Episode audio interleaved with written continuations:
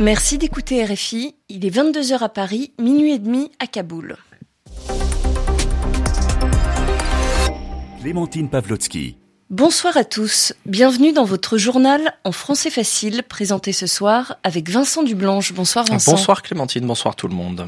L'armée britannique accusée de crimes de guerre en Afghanistan, la BBC, est à l'origine de ces révélations.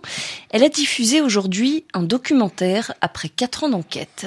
En Iran, le voile islamique divise les femmes. Les autorités ont lancé une nouvelle campagne pour le faire respecter, mais certaines s'y opposent et le font savoir ouvertement. Il n'y aura pas de deuxième procès des attentats du 13 novembre 2015 en France. Salah Abdeslam et ses co-accusés n'ont pas fait appel de la décision rendue en première instance. Et puis les ventes du constructeur automobile Renault en baisse, mais c'était prévisible, nous dira Tom Malky. Le journal en français facile. La BBC accuse l'armée britannique d'avoir commis des crimes de guerre en Afghanistan. Selon la chaîne de télévision britannique, un commando des forces spéciales a tué au moins 54 personnes dans des circonstances suspectes. L'enquête révèle que les victimes sont des Afghans abattus de sang-froid alors qu'ils ne portaient pas d'armes. Les faits ont ensuite été dissimulés, cachés par la hiérarchie. Euh, Frank Lewidge est un ancien militaire, il est professeur à l'université de Portsmouth. Il nous explique ce qu'il pourrait maintenant se passer. Ce qui devrait se passer, comme le mentionne le colonel Lee dans le reportage, c'est que nous devrions ouvrir une enquête publique concernant ces meurtres présumés. La police militaire, qui est bien entendu un bras du ministère de la Défense, a tenté d'enquêter, mais ça n'ira probablement pas plus loin que cela. La seule façon d'avancer ici au Royaume-Uni, c'est ouvrir une enquête publique. Le cas échéant, il y a en outre suffisamment de preuves pour aller devant la Cour pénale internationale, étant donné que le ministère de la Défense britannique est réticent à mener l'enquête et à traduire en justice les responsables. Par là, je n'entends pas les gens qui ont commis les meurtres, mais les officiers de haut rang qui ont couvert tout cela ou qui ont ordonné ces opérations. Si le Royaume-Uni n'est pas en mesure de le faire, peut-être que la CPI le fera. Frank Lewidge, ancien militaire et professeur à l'université de Portsmouth, propos recueillis par Cléa Broderst. Les États-Unis affirment avoir tué le chef du groupe État islamique en Syrie. Selon Washington, Maher al-Agal a été tué lors d'une frappe de drone américaine. Ça s'est passé dans le nord-ouest de la Syrie alors qu'il roulait à moto. Le Pentagone précise que son plus proche conseiller a été gravement blessé. Le port du voile islamique divise les femmes en Iran. Depuis plusieurs semaines, les autorités ont lancé une nouvelle campagne pour faire respecter le voile islamique à l'extérieur, mais aussi dans les banques et dans les administrations, et ça n'est pas du goût de toutes. À Téhéran, Siavosh Ghazi. Sur les réseaux sociaux, on peut voir des vidéos de femmes ou de jeunes filles marcher dans la rue ou aller dans des magasins sans voile. Certaines sont filmées de dos ou avec un masque sur la bouche pour ne pas être reconnues, mais d'autres montrent leur visage et affirment clairement devant la caméra leur hostilité à l'obligation du port du voile islamique. Mais il s'agit plutôt d'actions individuelles menées par des militantes féministes ou de simples iraniennes. Dans le même temps, quelques dix mille femmes se sont rassemblées ce mardi dans un stade du centre de Téhéran pour soutenir le port obligatoire du voile.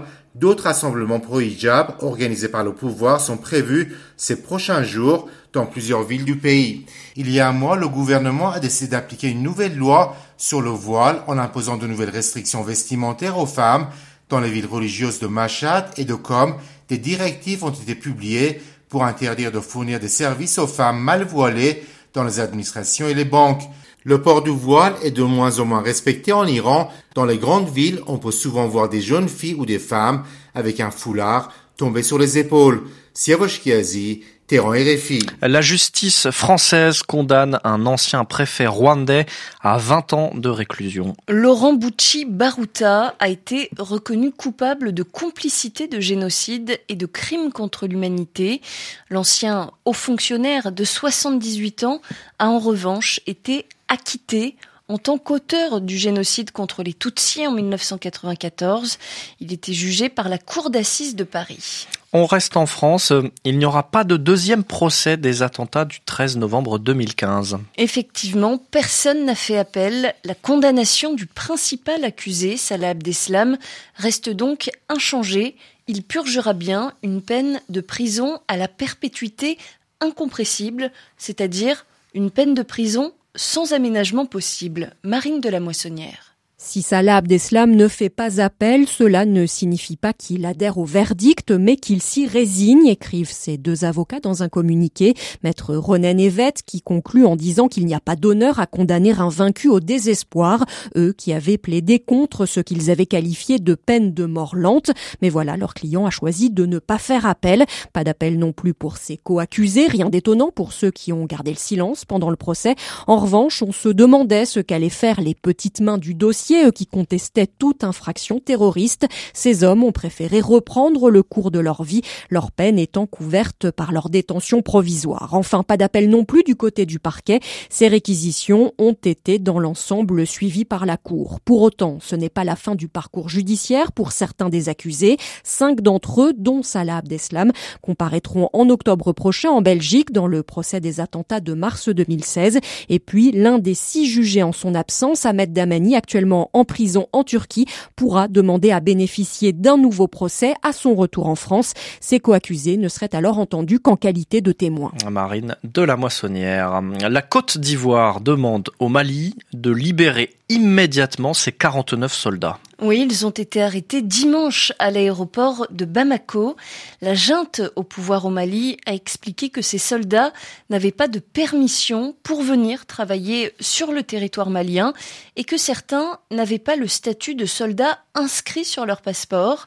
Bamako considère donc qu'il s'agit de mercenaires et compte les juger comme tels. Les autorités ivoiriennes assurent de leur côté que ces soldats ont été déployés dans le cadre des contrats d'assistance et, euh, et sécurité logistique signés en juillet 2010 avec la MINUSMA, la mission de l'ONU au Mali. Huit candidats sont officiellement en lice pour succéder à Boris Johnson au Royaume-Uni. Huit candidats pour un poste, celui de chef du Parti conservateur. Ils ont tous obtenu le nombre de parrainages nécessaires pour être officiellement candidats. Parmi eux, on retrouve l'ancien ministre des Finances Rishi Sunak, l'ancienne ministre de la Défense Penny Mordaunt ou encore la chef de la diplomatie britannique Liz Truss. Emmanuel Macron réagit pour la première fois aux Uber Files. Ces révélations selon lesquelles le chef de l'État français a secrètement favorisé l'implantation de la société américaine Uber en France lorsqu'il était ministre de l'économie. J'assume à fond, répond aujourd'hui le dirigeant. Je suis extrêmement fier, dit-il, tout en insistant sur le nombre d'emplois créés. Le groupe Renault vient, lui, de publier ses résultats en baisse de 16,5% au premier semestre 2022. Oui, c'est 12% de moins qu'en 2021 à la même période. Mais cette diminution des ventes, elle était à prévoir. Explication de Tom Malky. Le constructeur automobile fait les frais de la pénurie mondiale de semi-conducteurs. Ce sont ces composants électroniques dont dépendent nos voitures et nos smartphones. Ces pièces sont principalement importées d'Asie, Or, pendant la pandémie de Covid, les usines de production du continent asiatique ont été mises à l'arrêt, ce qui a considérablement ralenti la reprise de la production de véhicules, qui, en plus, s'est heurté à une explosion de la demande. Renault semble en avoir tiré les enseignements. Depuis l'été 2021, le constructeur a signé des accords avec trois groupes pour sécuriser sa chaîne de production. Le leader allemand de la production de lithium, Vulcan Energy, le groupe finlandais Terrafame et la société minière marocaine Managem Group. Ces initiatives du français doivent permettre de soutenir la production en masse de voitures électriques, dont les ventes ont augmenté de 10% par rapport à 2021. Renault s'est donné pour objectif d'avoir une gamme 100% électrique d'ici à 2030. Tom Malky, le télescope James Webb a dévoilé ses premières images du cosmos. Elles sont époustouflantes. Oui, elles illustrent le cycle de vie des étoiles. On y voit aussi un groupement de galaxies en collision. Et toutes ces images, elles sont bien sûr à découvrir sur notre site rfi.fr. C'est la fin de ce journal en français facile. Merci à vous de l'avoir suivi et très belle soirée.